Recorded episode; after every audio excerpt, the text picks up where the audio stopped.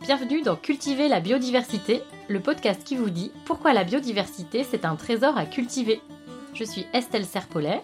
Je suis Emma Flippon. Nous sommes ingénieurs agronomes spécialistes de la biodiversité cultivée et passionnés par la sélection participative. Ici, on vous parle de graines, de celles et ceux qui les cultivent et les étudient, de semences paysannes mais pas que, d'autonomie des agriculteurs, de collectifs, parce que les semences sont à la base de notre alimentation. Bref, on vous donne des clés pour comprendre l'importance de la diversité génétique dans les systèmes agricoles et des outils pour agir.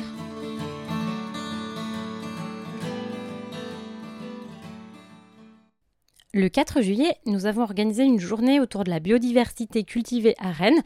C'était dans le cadre du projet Biodifsem, un projet auquel on a participé en collaboration avec Initiative Bio-Bretagne, INRAE et Terre de Source. Le matin de cette journée, on a fait visiter nos parcelles d'essai, celles dans lesquelles euh, on a les échantillons de banques de graines. Si vous ne voyez pas de quoi il s'agit, on vous invite à aller écouter l'épisode 10 du podcast. L'après-midi de cette journée, on a animé une table ronde sur le thème de biodiversité des opportunités à transformer.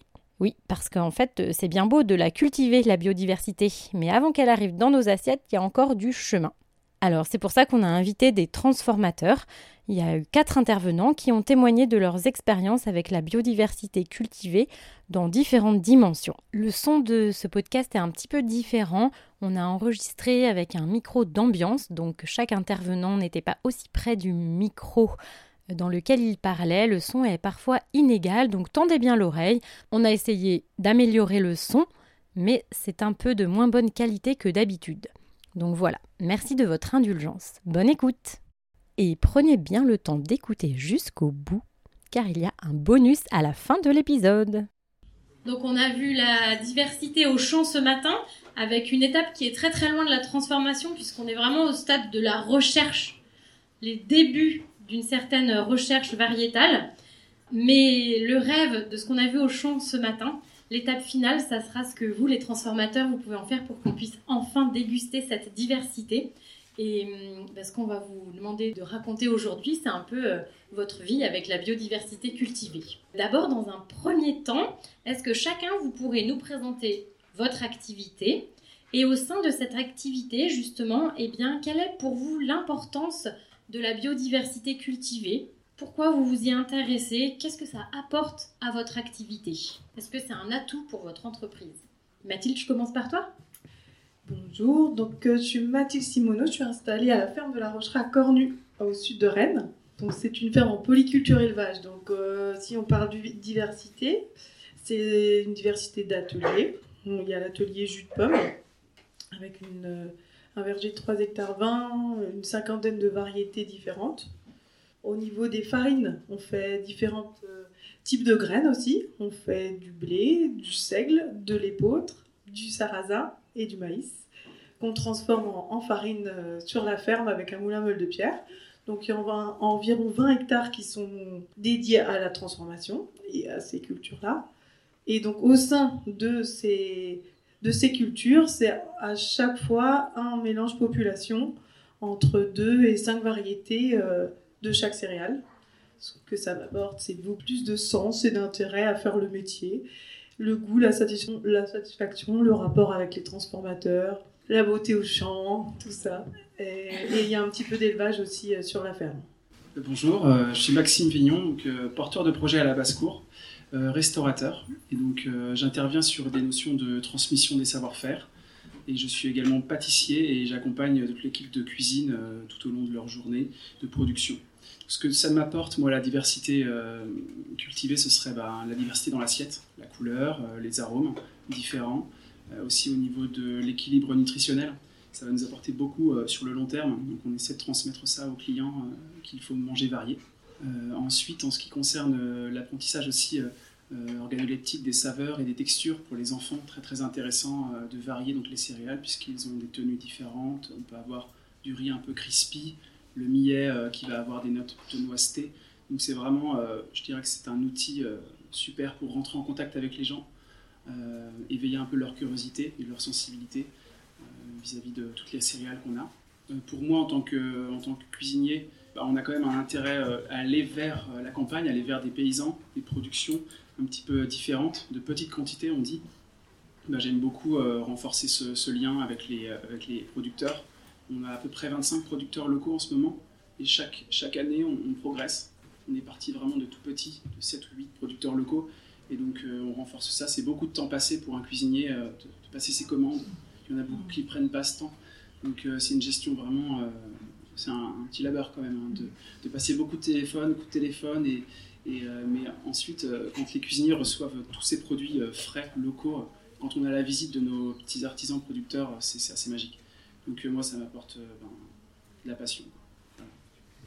donc bonjour, moi je suis Nathalie Zanato, j'anime la coopérative donc les Greniers Bleu d'Armorique. Alors les Greniers Bleu d'Armorique, c'est aujourd'hui 40 adhérents producteurs répartis sur toute la Bretagne et euh, quelques adhérents aussi sur les départements euh, limitrophes.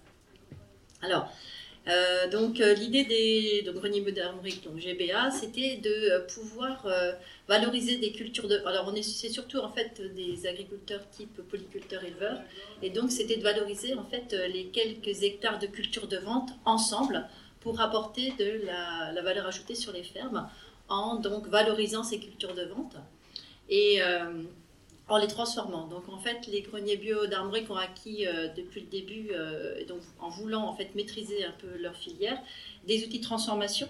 Donc aujourd'hui, donc détenteur de deux presses pour triturer en fait du colza pour faire de l'huile de colza et un moulin meule de pierre pour faire de la farine de sarrasin. tout ça pour un, un, client principal qui est éthicable, donc dans le commerce en fait équitable euh, nord-sud et nord-nord maintenant. Donc en fait, ici, euh, donc on est plutôt aujourd'hui à travailler euh, la diversité en fait des débouchés parce que c'est vrai qu'en étant mono-client, c'est un peu compliqué dans le contexte actuel. Et voilà, donc la diversité pour nous, c'est la diversité des débouchés et être toujours innovant aussi. Euh, par rapport à, à, ce concept de, diversité. Euh, et on s'intéresse aujourd'hui à une filière meunière, donc euh, de blé meunier. Et là, alors là, pour le coup, on est confronté. Alors tout ça à 100% bio, hein, et avec euh, tous les, les, opérateurs 100% bio. Et là, on est confronté par contre à une problématique de que les meuniers en fait souhaitent une homogénéisation de en fait la fourniture de blé parce que c'est compliqué ensuite de pouvoir euh, faire une farine stable pour avoir une panification stable derrière et donc satisfaire les consommateurs, aussi bien sur la farine vendue. Sur le, je, parle du, à 99%. Après, ici, on est euh, super sensibilisé, hein, c'est toujours pareil. C'est toujours pareil, comment passer toujours d'une petite. Enfin, c'est le changement d'échelle que parlait euh, Sophie tout à l'heure. Donc voilà, c'est, en fait, on est confronté aussi à nos clients qui sont complètement sensibilisés et qui sont aussi 100% euh, bio et qui connaissent en fait euh, le, faire autrement. Mais euh, aujourd'hui, on nous demande aujourd'hui de travailler sur des éléments de stockage et de conservation de grains pour homogénéiser nos grains. Donc c'est particulier, alors que voilà, on est dans l'innovation, on est dans la diversité des bouchers, on est en, en voulant faire autrement. Et effectivement, il faudrait savoir faire autrement. Alors aujourd'hui, le rapport avec la biodiversité, c'est ça, c'est d'essayer de, d'amener et de faire bouger le curseur pour essayer d'amener euh, effectivement à penser autrement et jusqu'au consommateur pour le coup. Alors moi, c'est Daniel Fortin. Moi, je suis, bah, en fait, je suis paysan depuis 20 ans, mais à la base, j'étais éleveur. je suis toujours un peu éleveur. En fait, donc je suis dans le sud Manche, moi, euh, tout près de la Branche. Mon épouse est revenue sur la ferme il y a 5 ans pour s'installer paysanne boulangère. Donc, elle voulait travailler des blés anciens dès le départ j'ai réussi comme ça par plusieurs personnes, puis j'ai la famille aussi en Charente qui est, qui est dans le monde de, la meunerie et de la, semence végétale. Donc j'ai réussi à avoir assez rapidement un fonds de stock euh, de blé ancien assez important. J'ai pu déjà dès la première année faire 3, 3 hectares d'un mélange de blé ancien, surtout rouge de Bordeaux, blé de Redon et un petit peu de Corazon. Tout ça mélangé. Au début j'ai fait en pur et puis euh, ça m'a assez vite pris la tête. puis je sais pas, j'avais une sorte d'attirance pour les mélanges qui, qui se poursuit d'ailleurs. Voilà, donc j'ai choisi de les mélanger. Et donc voilà, après, bah, j'ai un peu eu le ras-le-bol de l'élevage. C'est un classique en ce moment, mais. Et donc, euh, bah, je me suis dit, tiens, il y a peut-être, euh, moi, au bout de 20 ans, j'ai aussi besoin de passer à autre chose dans ma carrière, je pense. Et puis bah, en élevage bio, la conjoncture n'est pas forcément super motivante. Donc je me suis dit, tiens, il y a peut-être un truc à, creuser autour de la farine. Bah, à force de multiplier ça pour Rachel, je, me suis un peu passionné de ça. Et puis bah, du coup, je passais 3 hectares, 5 hectares, 8 hectares. là, on est rendu à 23 hectares. Je sais même plus. 23 hectares de. Donc essentiellement mélange de blé, grand épeautre, petit épeautre, seigle. Et puis comme par hasard, bah, en discutant, c'est souvent en discutant que les choses se passent, je discute avec un collègue et il avait euh, cultivé depuis 10 ans avec un maraîcher une collection de 250 variétés. Donc il avait dans son congélateur, il ne savait pas quoi faire. Donc euh, bah, il m'a dit, bah, de toute façon, elle ne sert à rien, donc je te la donne. Donc bah, elle est toujours dans mon congèle. J'ai juste choisi 20 variétés que je, multiplie comme je peux, selon mes moyens, euh, à l'échelle d'une ferme, depuis 3 ans. Donc voilà, je commence à avoir des amidoniers, des, des blés poulards, enfin je vous en passe, il y a des, très belles choses.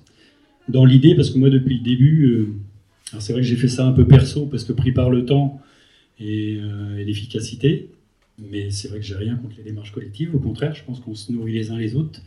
Et je rejoindrai peut-être une démarche collective euh, plus tard. Euh, mais par souci d'efficacité, j'étais un peu obligé d'aller vite, hein, parce que j'en avais vraiment marre de l'élevage.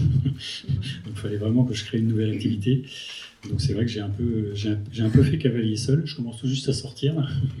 Et du coup, bah, l'idée, moi, c'est vraiment d'aller travailler plutôt avec les boulangers, Aujourd'hui, je travaille avec une dizaine de boulangers. Euh, cinq, on va dire la moitié en ville et la moitié euh, des paysans boulangers, à ma grande surprise. Euh, parce que donc moi, l'idée, c'est vraiment de travailler 100% blé ancien. Et puis voilà, avec ma collection, arriver à peut-être faire des mélanges qui seraient un peu plus typés, un peu plus. Voilà, enfin, moi je suis un créatif, donc j'ai besoin de. Je crois que je vais créer des petites variétés ou des mélanges de, farine qui, moi, me plaisent et que je peux faire tester à Rachel, en, à notre fournil et puis voilà, les proposer à des boulangers que ça intéresse. Voilà. après, je rejoins tout à fait ce que tu étais en train de dire. Euh, euh, là, c'est quand, on commence à démarcher les boulangers, ben, on se rend compte, mais on est tous pareils, on a nos habitudes, et ben, on se rend compte que bah oui, il faut qu'ils passent du temps pour, euh, parce qu'il faut qu'ils anticipent avec nous. On n'est pas des grands moulins, on n'a pas des camions d'avance de farine. Par exemple, là, on va moissonner, donc moi j'aurais tous dit, bah, dépêchez-vous, parce que moi après, je suis dans les moissons, j'ai pas le temps de faire de la farine. Ah oui, bah oui, mais on va fermer. Bon, voilà. Donc, il faut qu'ils acceptent de changer leur, euh, leur manière de travailler, prendre ce temps-là. Voilà. Mais s'ils veulent que demain, il y ait des farines qui sortent un peu de l'ordinaire et que, voire même que demain, on sera encore en capacité de produire, parce qu'on voit que tout change, le climat change. Euh, je ne sais pas si on aura de l'engrais et du fioul longtemps. Enfin, on a, plein de questions comme ça. Et bah, nous, on observe bien que les semences de blé ancien, elles, s'adaptent et elles ont une capacité euh, s'adapter à plein de choses, y compris au manque d'eau ou aux excès d'eau. Enfin, voilà, bref. Et donc je pense qu'il faut qu'on arrive à... Donc on, trouve des boulangers. À la base, ils sont tous intéressés. Dès qu'on leur parle qu'on fait de la farine et des blés anciens, ça les intéresse. Moi, j'en ai peut-être visité 50 cette année. Au final, j'en ai 10 comme clients. Et sur les 10, euh, c'est 5 qui sont venus me voir. Donc euh, on se dit, voilà, ça va être compliqué. Mais, et puis bah, le marché s'est un petit peu retourné quand même. Il y a la crise énergétique, il y a le consommateur qui peut-être un petit peu moins là parfois que d'autres fois. Donc voilà. Euh, pour moi, il y a un gros travail de sensibilisation du consommateur, mais il y a aussi un travail à faire avec euh, le monde des boulangers ou des biscuitiers, tout dépend avec qui on travaille, de formation, c'est-à-dire qu'ils soient bien à l'écoute, parce qu'on est tous dans notre monde, hein. on a tous nos contraintes, et qu'ils voilà, soient bien à l'écoute de ce que ça représente, le travail qu'on fait, parce qu'on fait trois travails en fait, on multiplie, on cultive, euh, euh, on trie, on moue, euh, on livre, on, pense à la logistique, c'est même 4-5 travails à notre échelle. Donc voilà, ça faut qu'ils en prennent la mesure. Et que bah forcément, on va pas vendre la farine au même prix que les grands moulins de Paris et que voilà, moi j'ai rien à cacher. En gros, je vends de la farine de blé ancien à 2 euros le kilo. Bah eux, ils en ont à 1,20 euro. Bon, elle va peut-être pas être de blé ancien, mais elle va être à la meule de pierre. Donc euh, c'est pas les mêmes meules de pierre, mais bon, ça encore faut-il qu'ils voient la différence. On va essayer de leur expliquer, voilà. Euh, mais moi, quand je suis à 2 euros, je gagne juste ce que mon voisin conventionnel gagne quand il fait 100 quintaux euh, à coût de produits chimiques à 300 euros la tonne de blé, quoi. 3000 euros l'hectare, voilà. Et j'ai quand même fait tout un autre travail, donc c'est quand même, c'est quand même la moindre des choses. Alors sans doute, nous, on a un travail de, d'effort sur la régularité, ça c'est sûr, d'effort sur la transparence, sur sans doute soigner notre typicité, ramener autre chose. Et puis bah, après, moi, ça c'est perso, mais moi j'aime bien mettre une dimension un peu personnelle et sensible dans les choses. C'est-à-dire qu'au-delà des aspects scientifiques, bah, moi il y a des choses que je développe parce que je les trouve belles.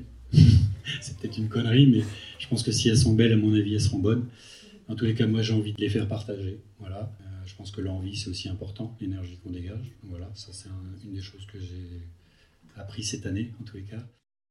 Ben, merci à tous pour synthétiser un petit peu ce que vous avez dit, ce, que j'ai trouvé intéressant, c'est qu'il y avait euh, de la diversité euh, à plein de niveaux. Donc au niveau euh, des différentes espèces, et chez Mathilde, et chez Nicolas, au grenier bio qu'on n'a pas trop entendu, mais je le sais un peu, donc voilà. Et même chez toi, Daniel, parce qu'il y a, voilà, il y a tous ces mélanges, même interspécifiques dont tu parles. Euh, on a parlé de diversité génétique avec tes mélanges variétaux, euh, Mathilde, euh, les, différentes variétés de pommes, la diversité des goûts, la diversité des couleurs dans l'assiette, la diversité des débouchés, intéressant. Donc là, on est sur un autre domaine, mais qui est aussi important à prendre en compte. Et voilà, donc déjà, la, la diversité, c'est riche. Donc il y a plein de portes par lesquelles on peut entrer dans ce sujet. Elles sont toutes importantes.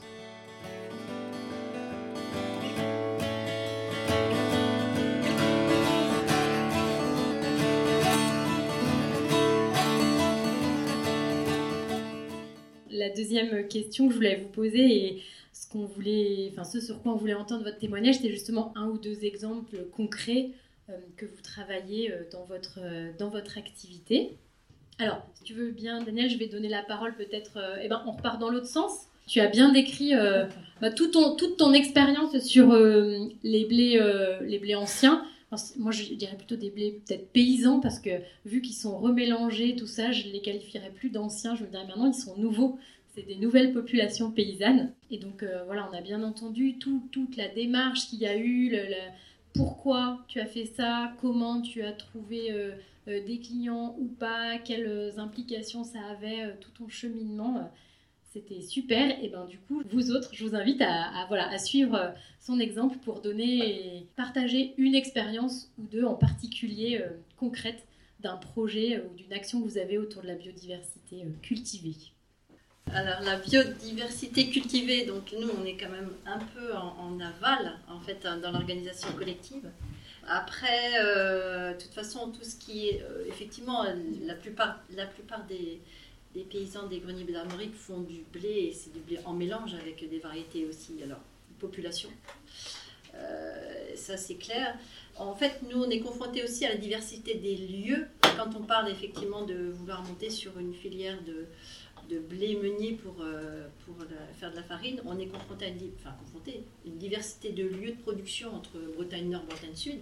On n'a pas la même utilisation aussi de, des variétés, des comportements variétaux. Et on aimerait travailler en fait plus en amont euh, sur des micro-parcelles, sur des variétés qui sont adaptées au milieu en fonction des, des conditions pédoclimatiques de chaque lieu pour essayer euh, après de, pouvoir donner euh, effectivement satisfaction toujours à la filière en, aval. Donc c'est ça aussi, hein, c'est de pouvoir aussi euh, satisfaire alors un cahier des charges, on peut parler de ça aussi, des clients, mais en cultivant cette biodiversité aussi en amont. C'est toute effectivement la problématique pour les transformateurs en général.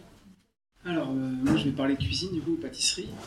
La dernière en date, la plus, intéressante de, mon passage à la basse-cour, c'était le millet, avec euh, Murae et Xavier Hamon de l'USPG. On m'a demandé si ça m'intéressait de, participer à un projet de recherche autour du millet. Donc c'est une céréale que je connaissais pas très très bien. Euh, que j'avais cuisiné un petit peu comme ça dans des restaurants, mais qui n'avait pas euh, remporté un grand succès au niveau de, la clientèle. Donc bah, évidemment, j'avais accepté. C'était très très intéressant d'aller un petit peu plus loin, surtout avec Xavier qui avait une belle belle expérience au niveau recherche culinaire. Ce que je vais vous raconter, c'est simplement concrètement ce qu'on a réussi à faire en fait. Hein. Donc le millet, on s'est rendu compte que la cuisson était facile, il fallait juste se planter 5 ou 6 fois. C'est comme quand on ne connaît pas quelque chose. Voilà, donc nous on a mis au point une, recette, euh, une méthode, il faut, s'y tenir et ça fonctionne. On pourra en reparler tard, sinon je vais prendre tout le temps. Et euh, en ce qui concerne l'équilibre dans l'assiette, il ne faut pas enlever, enfin c'est pas un substitut, il faut, l'ajouter à notre régime. Et il ne faut pas, faut pas remplacer quoi que ce soit, il faut juste ajouter. On garde le riz, on ajoute du millet. On garde le petit épaule, le blé, on ajoute le millet. Et on l'ajoute cuit ou croquant ou crunch ou crumble ou fond de tarte. Enfin, nous, on a mis au point plein plein de recettes. Ce serait intéressant pour vous de consulter le petit bouquin, le petit récit qu'on a écrit. Et euh, par rapport à la pâtisserie, parce que c'est vraiment euh, ce, qui, ce, qui, me touche énormément, c'est ce que je fais tous les matins, la pâtisserie ici. Ce qu'on a réussi à faire, c'est ce que j'ai réussi à obtenir, c'est je garde toutes mes recettes intactes et j'ajoute euh, pour 100% de farine, j'ajoute 40% de, de, farine de millet et je garde ma structure à 60% de blé. Et là, ça marche toujours. Après, on peut aller prendre un petit peu plus de risques en descendant les proportions. Mais si on veut intégrer une nouvelle farine dans nos recettes, dans toutes nos recettes, il suffit de garder cette. Pour l'instant, ça, marche avec petit épeautre, riz, euh, sarrasin et millet maintenant. Euh, ma madeleine, vous allez la goûter, euh, c'est ça, c'est 65, 35 ou 60-40. Là, je suis allé, j'ai forcé un peu le millet pour vous faire goûter, pour qu'il y ait de la force. Et donc on verra. Et, sinon, ben, pour, pour, donner un accès, donner envie aux gens de manger, ben, je pense que nous, on est un peu trop loin faut que ça commence à la cantine. Quoi. Réellement, il faut que ça, aille, euh, ça, démarre plus tôt. À la cantine, il faut, euh, il faut aussi que euh, nos artisans, tous les artisans, proposent le millet dans les boulangeries, dans les tartes, dans les pâtisseries, dans les snackings. Enfin, il faut, faut en fait, il faut des gens comme, enfin, pas comme moi, mais il faudra des gens un peu passionnés, avertis, qui, sont professionnels, qui aillent former les, cuisiniers dans les restos. je pense qu'il nous manque quelque chose, quoi. Du financement pour ça, ou du temps. Moi, ça m'intéresserait d'aller donner, d'aller donner la main, quoi pour leur montrer que c'est très simple. Parce que pour un cuisinier tous les jours, on a envie de résultats, on n'a pas de temps à perdre avec une erreur. Quoi. Donc euh, certes, ce sera un petit peu différent dès qu'on fait de l'expérimentation euh, tous les jours, c'en est un petit peu pour un cuisinier parce qu'il a énormément d'aléas. Il faut juste qu'il accepte que ce soit un petit peu moins coloré, que ce soit le gabarit soit pas tout à fait pareil, qu'en fait que le produit va vivre. S'il est vivant, s'il est, s'il est bien, euh, s'il est bon, eh ben il, ne sera pas pareil. Ce sera pas standardisé quoi. Il sera pas pareil de jour en jour parce qu'il y a un pH, une humidité, parce que les stockages en fonction des saisons c'est différent. Donc euh, voilà, c'est hyper positif pour moi de montrer au, grand public que en fait, c'est très très simple d'apporter du millet. J'ai apporté ça à cette brigade de cuisiniers, je leur ai montré nos expérimentations. Chaque fois que l'équipe arrivait après une petite session de recherche qui était le matin, ils arrivaient, bah, ils goûtaient. Ils goûtaient scrumble au fromage. On a réussi à faire un peu comme des biscuits belins euh, de la grande industrie. Là. Vous voyez, ces petits biscuits apéro, on a réussi à faire une imitation au millet et au fromage, avec des croûtes de fromage. Donc c'était assez intéressant, hein, du déchet, quoi, et c'était bon, donc ça donne envie. Euh, d'utiliser, d'utiliser des matières comme ça qui sont euh, dites pas d'un côté et puis, euh, et puis de, de, les faire manger à beaucoup, beaucoup de gens. Voilà. Il vient d'où votre billet? Le millet, c'était Poitou-Charentes. Euh, je me souviens plus, Véronique. Là, en ce moment, celui que j'ai, c'est Poitou-Charentes. Celui qu'on avait l'année dernière, je ne sais plus. Il y a quelques expérimentations en Bretagne, mais c'est ouais. encore. Alors, on a essayé quatre millets différents et ils étaient tous. Enfin, vous avez tous des goûts euh, différents, hein. euh, des notes plus vanillées, plus noissetées ou plus amères. Ils sont pas tous, je pense, les variétés sont pas tous euh, faites. Il faudrait aller encore plus loin. On a eu 4 jours d'expérimentation. On pourrait aller plus loin pour dire quelle variété est faite pour être cuite façon pilaf ou à l'eau en garniture. Quelle variété sera mieux pour de la pâtisserie, pour de la farine? C'est l'objectif. On a 50 options. Voilà, bah oui. Ah ouais, plus loin. du temps. Moi, il y a le seigle, c'était rigolo parce que c'était en cherchant la diversité du sarrasin sur la route pour aller euh, avec euh, les collègues euh, sur le projet sarrasin. On a parlé seigle et, et finalement, je me suis mis à expérimenter d'autres seigles parce que justement, les, les boulangers avec qui je travaille trouvent que le seigle n'a pas assez de goût. Donc moi je suis contente, mal, vous, me trouvez pas mal, mais il y a encore mieux. Et en fait, moi je cherche du sec à plus de goût, donc ça fait trois variétés que je teste. C'est toujours pas satisfaisant, et zut, zut, zut. Et là on a parlé d'un nouvel essai qu'il est en train de faire. Du coup j'ai fait essayer un boulanger qui m'a fait des retours. Et il n'y a pas que le goût, enfin il y a le blutage aussi qui était très important. Mais là il y, a eu un plutôt bon retour. Donc à la rentrée, je vais récupérer peut-être 100 kilos, oui. Le blutage, est-ce que tu peux expliquer ce que c'est? Le blutage de la farine, c'est euh, si la farine est plus ou moins complète, la quantité de petits sons qu'il va y avoir dans la, dans la farine.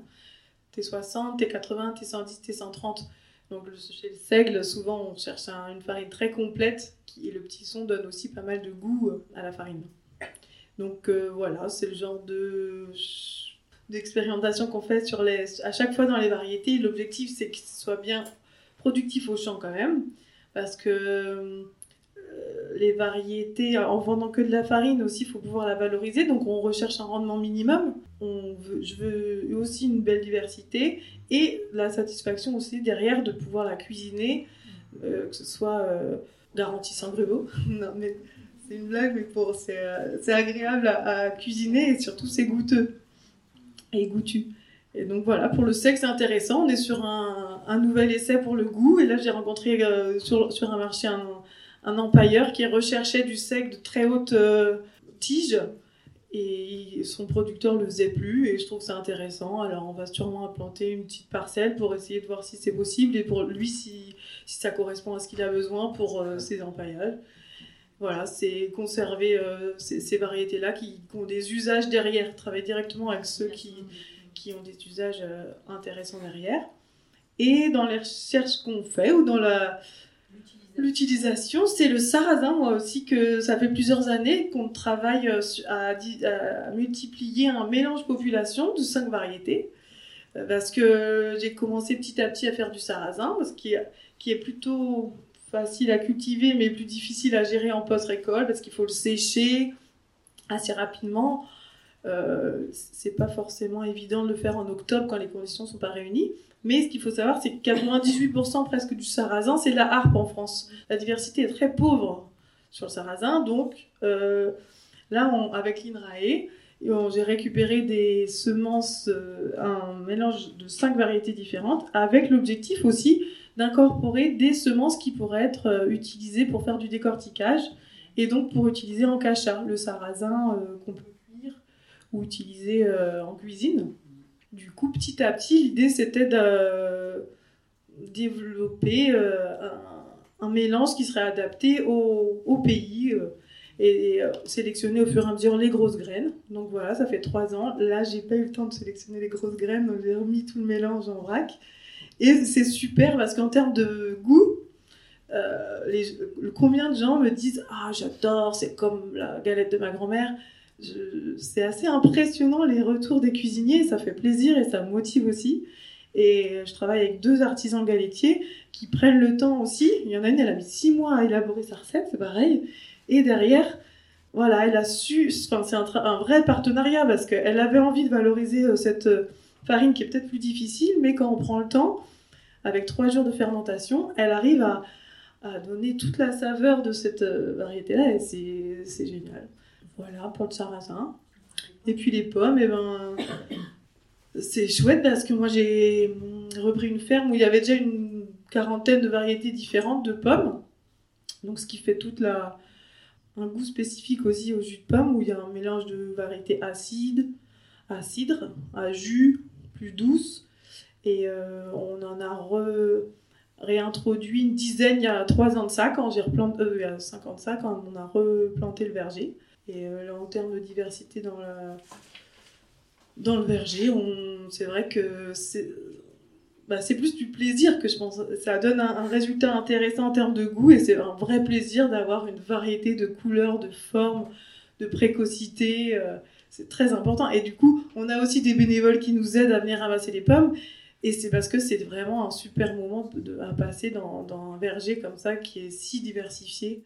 Eh ben, merci beaucoup. On a entendu, je crois, euh, chez chacun euh, que la passion est une des grandes motivations euh, pour la diversité, que ça, ça amène du plaisir à différents niveaux, plaisir même de, du travail, je pense à la récolte de pommes, plaisir dans le, le travail de la de l'élaboration de nouvelles recettes, de la boulange, plaisir dans les champs, de voir toute cette diversité.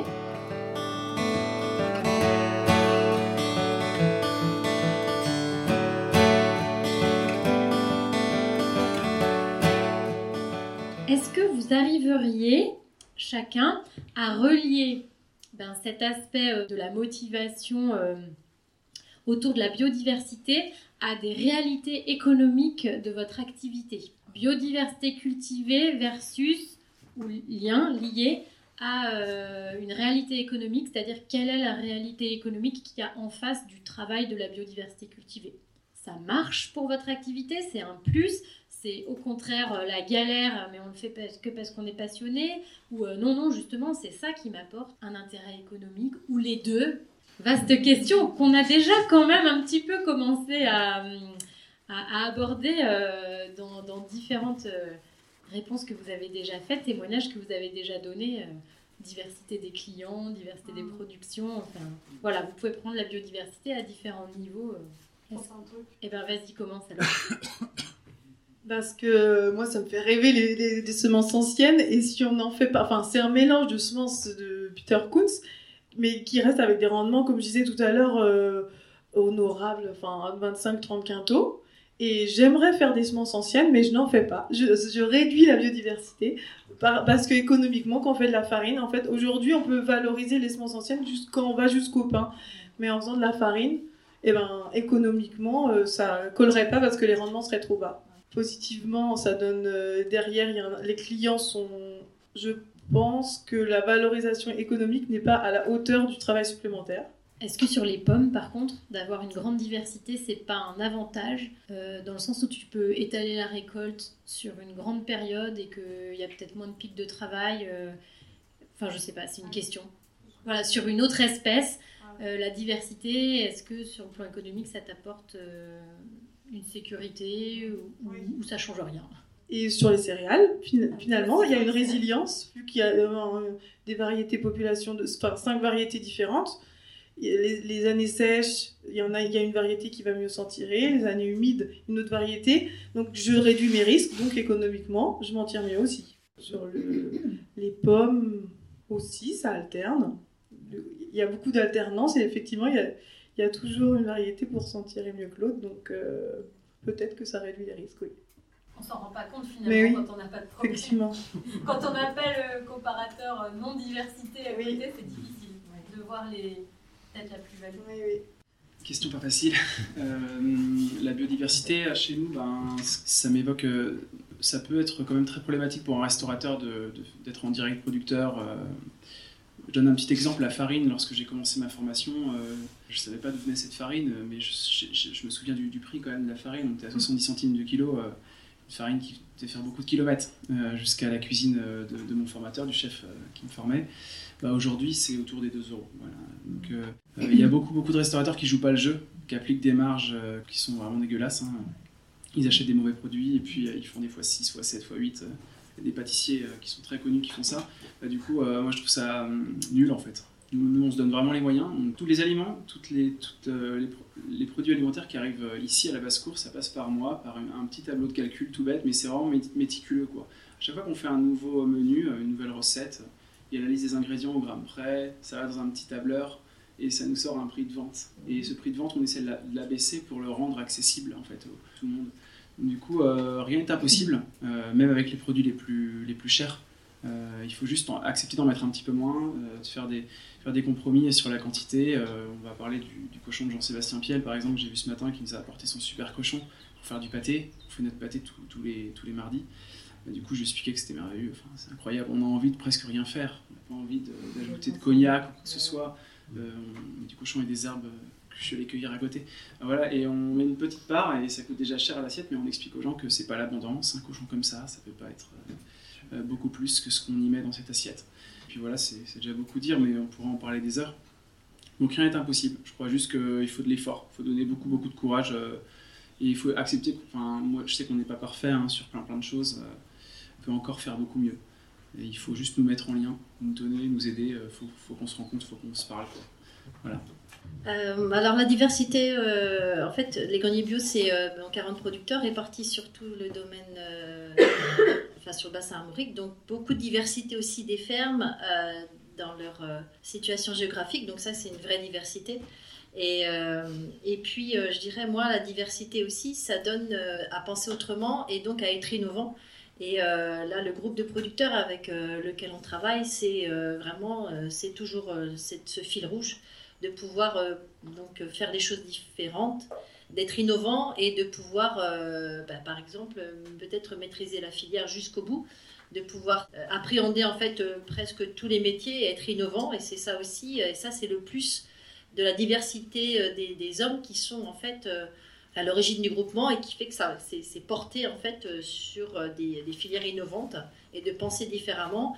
Là, on parlait euh, des propositions de stockage et pourquoi pas resterait rapatrier par exemple le, stockage à la ferme par des îlots plutôt que d'avoir des stockages mutualisés et centralisés sur un point. voilà, il y a des choses différentes à faire. ça, c'est vraiment la diversité qui apporte ça, ce côté en fait innovant et de dire qu'on va faire autrement. Et par contre, le côté peut-être économiquement en, frein, c'est ben, on est confronté encore à des euh, des, des, choses. Quand on parle, Mathilde parlait de la farine, les gens qui utilisent beaucoup de farine ont besoin d'une homogénéité de farine. Parce que sinon, ça passe pas et les équipes euh, sont, déstabilisées. Alors peut-être c'est une question de formation aussi, d'aller en fait euh, échanger et d'amener les gens dans nos fermes et que aussi les producteurs aillent dans les... à l'inverse, chez d'autres opérateurs pour voir les contraintes de chacun, et c'est comme ça qu'on fait aussi bouger le curseur. Là, tu parlais de formation au niveau des cantines, mais euh, rien que de, de, de faire euh, adapter, adopter aux enfants le, pain euh, avec du levain et non de la levure, c'est toute une formation et tout le monde doit aussi être sensibilisé. C'est le chef de cantine, c'est les dames qui s'occupent des enfants, c'est les élus qui portent, c'est tout ça, ça doit être aligné. Sinon, vous dégagez ça en trois semaines. Hein. on a beau effectivement introduire du pain avec euh, du levain, mais ça passe pas parce que les enfants ne sont pas adaptés. Euh, bah, c'est euh, la croûte, tout ce que tu veux, c'est acide, mais une fois, il faut effectivement aussi progressivement faire adopter toutes ces choses. J'avais la question. Sur biodiversité. La, relation entre la biodiversité cultivée et les aspects économiques. Que ah oui, d'accord. Tu en as déjà parlé un petit peu, mais peut-être tu peux approfondir. Bah, c'est un vrai sujet. c'est un vrai sujet. bah, c'est vrai que moi, là, euh, cette année, j'ai quand même euh, bah, été confronté plus de volume à vendre. Et donc moi, depuis le début, je voulais travailler sur les boulangers, parce que pour rationaliser un peu le travail, parce que vendre de la farine, un ou deux, enfin des petits sachets d'un ou deux kilos, euh, c'est du passe-temps. Et voilà, moi j'ai une activité d'élevage à côté aussi, donc ça fait 20 ans que je travaille trop. Donc l'idée c'était aussi de travailler, travailler moins, ça fait aussi partie, enfin c'est raté, hein, mais bon. mais c'est le projet à terme, voilà, c'est le projet à terme. Bah, c'est vrai que très vite, je me suis rendu compte qu'il y avait quelques convaincus, des gens comme toi, voilà, qui sont assez puristes, qui sont prêts à faire l'effort de travailler différemment, qui aiment le côté, euh, on leur amène quelque chose qui est différent, ils vont s'adapter, il y a un challenge technique, ça ils aiment bien. Mais ils sont assez rares. ils sont assez rares quand même. Euh, donc il y a encore un travail à faire. Bah, donc du coup, moi, euh, je pensais que j'allais avoir 5-6 clients et que ça allait être bon. Là, j'en ai 10, mais en fait, il m'en faut 15. Donc bah voilà, il faut que j'aille peut-être à Paris, à Rennes, à Caen, encore plus loin, euh, pour trouver les passionnés avec qui on va s'entendre, avec qui on est sur la même longueur d'onde. Parce que par contre, tous, ça les intéresse. Ce qu'on fait, hein, ça les intéresse clairement. Ils captent bien qu'il y a un intérêt, captent bien le message et la plus-value qu'ils pourraient avoir. Mais ce qui se passe en ce moment, c'est que dans notre société, il y a beaucoup de peur. C'est marrant. Hein si, si, beaucoup. Et ben, les boulangers, ils n'y échappent pas. Parce qu'en fait, j'en ai quelques-uns qui ont essayé, ils ont même pris une palette et puis ils ne veulent pas prendre la deuxième en ce moment-là. C'est marrant, hein mais c'est parce qu'ils ont peur. Parce qu'ils se disent merde, tout est en train de vaciller. Euh, euh, putain, les clients, ils sont pas toujours là. Euh, que, pourquoi j'irais acheter de la farine à 2 euros le kilo alors que je peux en avoir une qui est presque pareille à 1,30 ou, ou 1,40 Voilà, donc il faut qu'on arrive, déjà nous, à pas avoir peur, c'est parce que ça se sent. Et puis à à être bon dans ce qu'on communique, euh, à, vraiment, euh, à vraiment faire passer tout ce travail. Pourquoi? J'ai une autre contradiction qui me vient. Moi, j'adore les mélanges. On sait, enfin, on est tous convaincus ici qu'agronomiquement, physiologiquement, on a intérêt à faire des mélanges. Les tas de boulangers ils disent non, moi je veux de la bladette de Provence pure, je veux du rouge de Bordeaux pur. Ouais, bah, là on a un travail pour essayer de leur expliquer que nos intérêts sont aussi les leurs et que euh, eh ben, la diversité, elle est intéressante en boulange aussi. Pour la petite histoire, moi, cette année, euh, j'avais trié, mais je trouvais qu'il était encore sale, mon blé. Là, dans le milieu de l'hiver, j'ai tout retrié de manière plus stricte. J'ai enlevé essentiellement encore plus de vesses et d'avoine que j'avais dedans. Eh ben, ils m'ont tous dit, mais qu'est-ce que tu as fait à ta farine? On n'en veut plus, elle déchire. Alors qu'elle était... Pour moi, j'avais fait un effort pour qu'elle soit encore plus pure. Donc là, tu vois, il faut qu'on se, se déprogramme. Euh, elle est, il l'aime moins quand elle est trop pure. Parce qu'elle a moins de force à déchirer. Parce que je pense que la veste, l'avoine ramenait quelque chose qui était intéressante. Donc là, voilà. C'est un bon exemple pour leur dire, bah, des fois vous voulez des variétés pures, mais regardez, euh, là, par, A plus B, euh, je pense que voilà, on a des, il y a des tas de choses comme ça qu'il faut qu'on faut qu'on arrive à faire passer. et ça, ça marche par vraiment des relations fortes entre le paysan transformateur, l'artisan transformateur, et si on peut avoir le client dans la boucle, c'est encore mieux. Mais le client, je pense, à partir du moment où c'est bon, s'il y goûte, après, je ne vais pas dire il est foutu, mais laisser c'est l'adapter, c'est un peu vrai quand même. Quoi. Alors, moi, bah, nous, dans la Manche, on a la chance d'avoir le CFPPA de Coutances, qui est un, un BPRA paysan boulanger. Donc, moi, c'est des bons partenaires pour moi parce qu'ils viennent beaucoup à la maison. On a des stagiaires, ils viennent en visite. Ils utilisent ma farine aussi euh, quand ils font des tests avec les, les paysans boulangers. Donc voilà, je pense qu'il faudrait qu'on, sans doute qu'on, voilà, c'est une idée dans ma tête, faudrait aller euh, encore plus, euh, sans doute dans les écoles Ferrandi, dans les, parce qu'ils n'en voient pas beaucoup des gugus comme nous qui font des, des blés euh, avec 50 variétés dedans. Enfin, je pense que c'est là que ça se passe, quoi. Parce que quand, quand, ils vont avoir goûté à ça, ils sont quand même tous unanimes de dire que c'est autre chose. En saveur comme en, comme en typicité, comme en... Ouais, ils disent bien c'est vivant, quoi. Ils disent, moi, enfin, il y en a un, il m'a dit, t'as sensible, elle est sensible ta farine, on sent que c'est vivant. Ah, bah, ça fait plaisir. Il y en a un, il m'a dit, c'est de la, j'ai fait un super pain, c'était le début, il m'a dit, c'est de la farine de luxe. Bon, bah voilà. Ils ne sont pas nombreux à nous le dire, mais, mais voilà, c'est qu'il y a bien, je pense qu'on a des, on a des trucs à creuser. Après, euh, je suis bien content pour en avoir 500 tonnes à vendre. Je vous le dis tout de suite. Hein. non, non, mais je, je mesure, je mesure la tâche à l'étage. Enfin, moi, je suis tout seul. Déjà, vendre ma production, ça va être un beau challenge. Mm. À, l'échelle de 40 ou de 250 comme Biocère, euh, gérer les, différences, etc. C'est on a tous à serrer les coudes, les uns les autres, mais c'est vrai que la période n'est pas. Moi, j'ai vu le marché se retourner en un an, clairement. Voilà, la, période n'est pas, pas évidente. Mais bon, voilà, hein, toute période amène ses, ses, revers et elle peut être intéressante aussi, parce que bah, ça va peut-être nous pousser à. Après, ce qui est sûr, moi, ce que j'observe, c'est que les boulangers qui qui montent pas en gamme, ils sont morts. Enfin, là, je, parle cash, mais franchement, ceux qui sont restés au milieu, euh, qui sont avec du pain à 5 euros euh, le kilo, du pain bio à 5 euros le kilo, et puis qui veulent pas euh, avoir un pain qui est bio, qui est bon, mais qui se démarre pas plus que ça, bah, moi, tous ceux que je visite comme ça, ils sont en perte de vitesse. C'est vraiment. Ou alors, il faut que ça soit assumé, faire du volume, et puis on est sur un une idée de marge.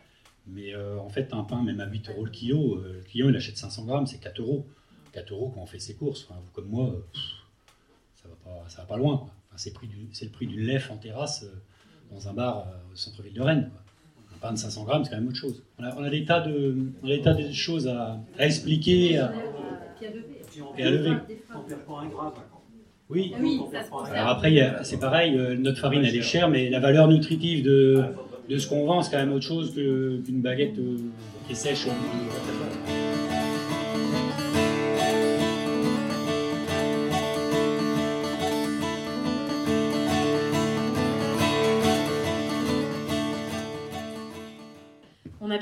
Que travailler la biodiversité, c'était pas toujours facile et d'un point de vue technique, organisationnel et ou économique, comme vous venez de, le dire. Et alors pour terminer, ce que j'aimerais bien que vous nous disiez chacun, vous l'avez déjà un petit peu dit, mais, voilà, qu'est-ce que vous, sur quoi vous voudriez mettre l'accent pour que nous tous, euh, avec les divers horizons d'où on vient, quels seraient pour vous les leviers pour euh, que la biodiversité cultivée, elle soit plus dans les champs et dans les assiettes. Politique, politique. non mais ça me fait réagir à ça, à ce que tu disais, parce que effectivement on peut compter sur les consommateurs, mais à un moment ce sera jamais, ce sera une partie des consommateurs, et je pense que pour en rendre accessible, il y a une certaine incitation. Euh, soit aux paysans euh, via des subventions, des orientations, des subventions, ou à l'élection des terres, euh, dans les installations agricoles, à la sensibilisation des, cantines, etc. Et tout ça, je suis tout à fait d'accord avec l'alliance recherche politique euh, et je ne sais plus l'autre trio, mais c'est vrai que c'est pour moi société, c'est vraiment la, clé. Il n'y a pas photo. Je ne sais pas trop quoi répondre à cette question. Euh, levier, à mon avis, c'est, mon avis, c'est, on parlait tout à l'heure de sensibilisation, d'animation des temps en fait qui vont perdre du temps, des temps où on n'a rien à gagner, quoi. De, de, prendre le temps de parler euh, dans un marché, d'exposer, de faire goûter, et c'est là où ça rapporte rien, mais ça prend beaucoup de temps. Nous, dans notre association, on passe beaucoup, beaucoup de temps à, se poser des questions, à organiser des choses qui ne sont pas lucratives. C'est, on projette sur du long terme, du très très long terme. Donc c'est euh, ben, trouver des moyens pour ça, en fait, pour, euh, pour faire changer les, faire changer les choses, les modèles économiques, les modèles, les modes de consommation. Et en ce moment, ma phobie, enfin ma lubie, c'est l'école, quoi. Hein. c'est les cantines, je pense qu'à ça. Donc je sais pas où ça va mener, mais à mon avis, il faut changer des choses là dans, les cantines. C'est ça, ça, pourrait changer beaucoup beaucoup de choses dans, dans l'intention si on s'y donnait à fond. Ouais, et puis dans le cadre euh, peut-être d'impliquer les politiques euh, et puis tout, tout le monde, c'est peut-être aussi d'avoir des structures. Il ne faut pas hésiter aussi à faire entrer euh, des partenaires dans les, dans, soit en termes d'échange, soit en termes de structure juridique, pour que justement tout le monde soit, enfin que les planètes soient alignées. Et je crois qu'il ne faut pas avoir peur d'ouvrir en fait les fermes ou les, structures en fait à des partenaires, collectivités ou autres, pour montrer. Et, effectivement, il faut que quand euh, tu parles de d'introduire des choses dans les cantines, il faut vraiment que tout le monde euh, y participe. C'est pas que le chef de cuisine, c'est pas que l'élu, c'est pas euh, que le responsable de cuisine centrale, c'est vraiment tout le monde, sinon ça marche pas. Donc il faut vraiment avoir un échange complet là-dessus. Et puis voilà, après au niveau des consommateurs, est-ce qu'on parle de communication? Est-ce qu'il faut plus communiquer au niveau des consommateurs de façon simple? Parce qu'il y a aussi ça aussi à prendre en compte là, on parle de biodiversité cultivée, mais est-ce que les consommateurs savent ce que ça veut dire? Je ne crois pas. Donc euh, voilà, après, euh, déjà rien que de, euh, de communiquer sur le cahier des charges bio en, trois, phrases, est-ce que c'est ça aussi qu'il faudrait faire? Communication aussi. Non, je fais un signe de la tête, c'est pas gentil. Non, mais communiquer sur le cahier des charges bio, on n'arrête pas de le faire. Fait 20 ans qu'on le fait, apparemment, puis on le fait Bon, ça marche, on dirait. C'est peut-être qu'il y en a qui communiquent sur des cahiers des charges qui sont proches du bio sans, sans être vraiment bio et qui sèment le trou. Bon, enfin, moi, je crois, je crois qu'il faut des, faut des choses vraies, déjà. je crois qu'il faut que dans nos produits, dans nos communications, dans la manière dont on est, il faut, être soi-même. moi, je dirais les freins, en ce moment, c'est les peurs. Donc, les peurs, il faudrait déjà que chacun soigne nos peurs individuelles.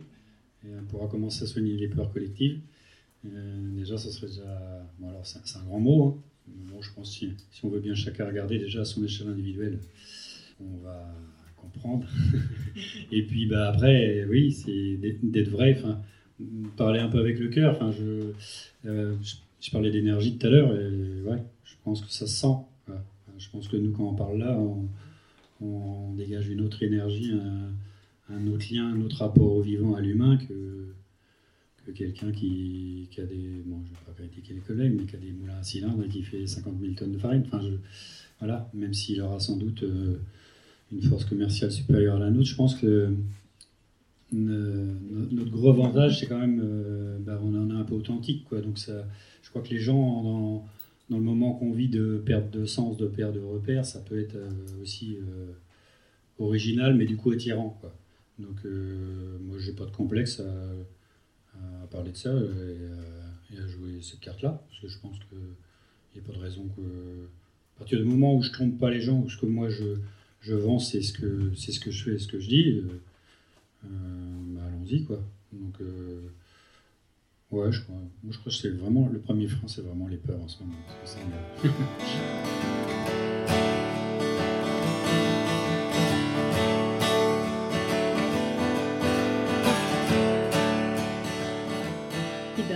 beaucoup à tous les quatre. Si avant de prendre vos questions, je tente un petit résumé de tout ce qui a été dit. Euh, qu'est-ce que c'est que ce travail autour de la biodiversité? Qu'est-ce qui en est ressorti de, tous vos témoignages? J'ai noté que c'est euh, un travail qui se fait euh, avec beaucoup de passion, mais qui dit beaucoup de passion dit aussi beaucoup de travail. Voilà, donc ça demande vraiment beaucoup de choses. C'est un travail qui est innovant, qui génère, qui demande beaucoup d'innovation donc euh, de la créativité, euh, mais aussi des choses très intéressantes. C'est que la pour travailler sur la biodiversité, il faut aussi beaucoup de réflexion, et notamment de la réflexion sur le plan économique, organisationnel, au-delà de tous les aspects euh, agronomiques, génétiques, enfin tout ce qu'on veut, mais voilà, dans une diversité de dimensions. Euh, c'est un travail qui se fait aussi en partenariat. Vous, avez pas mal parlé euh, chacun de différents partenaires avec qui euh, vous interagissez grâce à la biodiversité cultivée. Voilà, parce que ça se fait pas tout seul en fait. C'est un travail de partenariat, un travail de relation. C'est un travail sur le long terme et ça c'est pas toujours facile à valoriser. Mais voilà, un travail passionnant et sur le long terme. Qui demande de l'authenticité, mais qui est aussi, enfin qui vit d'authenticité, je dirais ça. Je ne sais pas si vous validez ou pas, mais et il y a une grande difficulté qui est de s'intégrer, s'imposer. Je ne sais pas si s'imposer c'est un beau mot, mais dans le paysage actuel, qui est un paysage quand même assez industriel. Voilà, donc c'est pas facile de changer d'apporter de la nouveauté qui ne va pas dans cette direction euh, euh, mainstream. Voilà. Et pour lever ben, justement tous ces, ces soucis, qu'est-ce qu'on a comme levier ou comme solution? Et là, je reprendrai euh, l'idée de, euh, Ludovic tout à l'heure de changer d'échelle. Qu'est-ce qu'on aurait comme levier pour changer d'échelle? Ben, J'ai noté la formation des, des cuistots et des personnels de cantine, parce que là, je pense que c'est aussi à, long terme, ça portera sûrement ses fruits à long terme.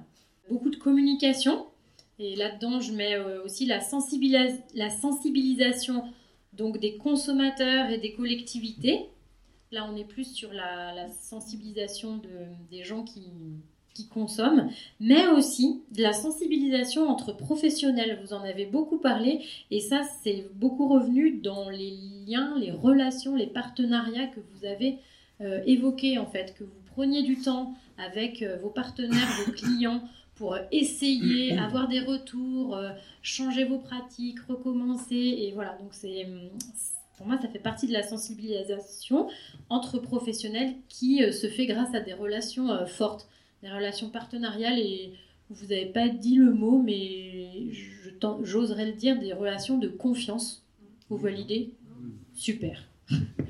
Euh, voilà, donc en gros, et voilà, qu'est-ce qu'on a comme outil pour, pour faire vivre tout ça? Faire du lien, créer des partenariats, beaucoup, beaucoup, tout le temps, même si économiquement on n'arrive pas à le chiffrer ou ce n'est pas rentable, mais c'est grâce à ça qu'on s'inscrit dans la durée et que ça porte ses fruits.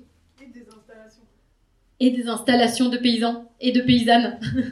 voilà, et aussi de la politique. Parce que voilà, ça boucle euh, donc euh, des professionnels, des consommateurs et des politiques pour faire euh, une alliance en fait recherche politique, société, transformateur, enfin professionnel de la, du champ à l'assiette avec le reste de la société, la recherche et que tout ça est politique. Voilà, grâce à cette table ronde, vous avez pu entendre des exemples concrets de transformateurs qui utilisent et qui travaillent au, quotidien avec la biodiversité cultivée. J'espère que ça vous inspire. On vous met en description donc les, des liens vers euh, des pages d'infos pour mieux connaître les invités et si ce podcast vous plaît, n'hésitez pas à le faire connaître autour de vous et à nous mettre des étoiles sur Apple Podcast ou Spotify. Et vous pouvez aussi suivre l'actualité de notre activité qui s'appelle D'une graine aux autres. Donc vous pouvez la suivre euh, en mode professionnel sur LinkedIn et euh, aussi sur Facebook et Instagram. Merci beaucoup et à bientôt. Et n'oubliez pas, pour sauver la biodiversité, mangez-la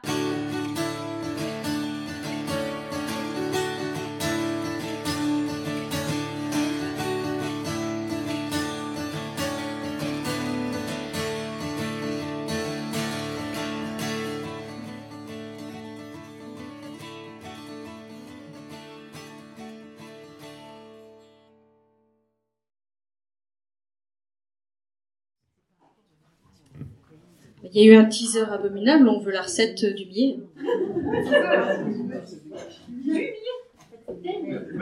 Oui, la recette de cuisson. Ah. Quelle variété C'est l'astuce. Vous connaissez la cuisson du riz pilaf ou du riz pilaf euh, par absorption. Donc c'est ça, pas de grand volume d'eau.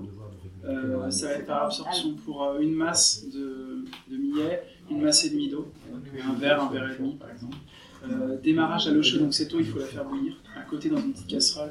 On fait revenir son millet, souvent c'est bien avec des petits oignons, il faut du goût, apporter du goût euh, parce, que, parce que sinon ça va être un petit peu trop rude. Ça c'est dans l'optique de faire un 100% millet. et eh ben, on fait revenir son millet avec ses petits oignons, d'abord l'oignon, un petit peu de matière grasse, le millet, et ensuite on vient apporter cette eau chaude. On porte à ébullition, on couvre et on n'ouvrira plus. Et on réduit le gaz au minimum pour ne pas que ça brûle. Petit feu quoi petit feu, vraiment proche de ça s'éteint. Et euh, ça dure 12 minutes ensuite. Et on étouffe un peu comme on pourrait faire du riz par absorption dans les. Vous voyez euh, ce riz parfaitement, euh, parfaitement cuit dans son eau. Bah, là c'est pareil, c'est entre 10 et 15 minutes, souvent 12 pour un volume et demi d'eau. Et mettez ce que vous voulez dans cette eau parfumée là avec des euh, de basilic, euh, des restes, des croûtes de fromage. pas. vous pouvez faire euh, des risottos de quinoa aussi, bah, par absorption et à la fin on apporte du gras. On apporte du, du crémeux, du fromage râpé. millet, de millet. Du millet, ouais, excusez-moi. excusez-moi. Et puis, euh, et puis Du coup, t'as quelque chose de plus long, ça- et euh, ouais, comme, comme le riz, hein, on va avoir un effet, c'est c'est presque sans gluten, mais on va avoir un effet qui un petit peu, il y a une masse. C'est pour ça justement qu'il faut surtout pas y toucher, euh, s'amuser à ouvrir le couvercle, enlever la vapeur, remuer, on sait pas. On oublie, on, se- on, pas de peur, hein, jamais de peur, et puis euh, on va réussir. Et puis au bout de 12 minutes, on a réussi.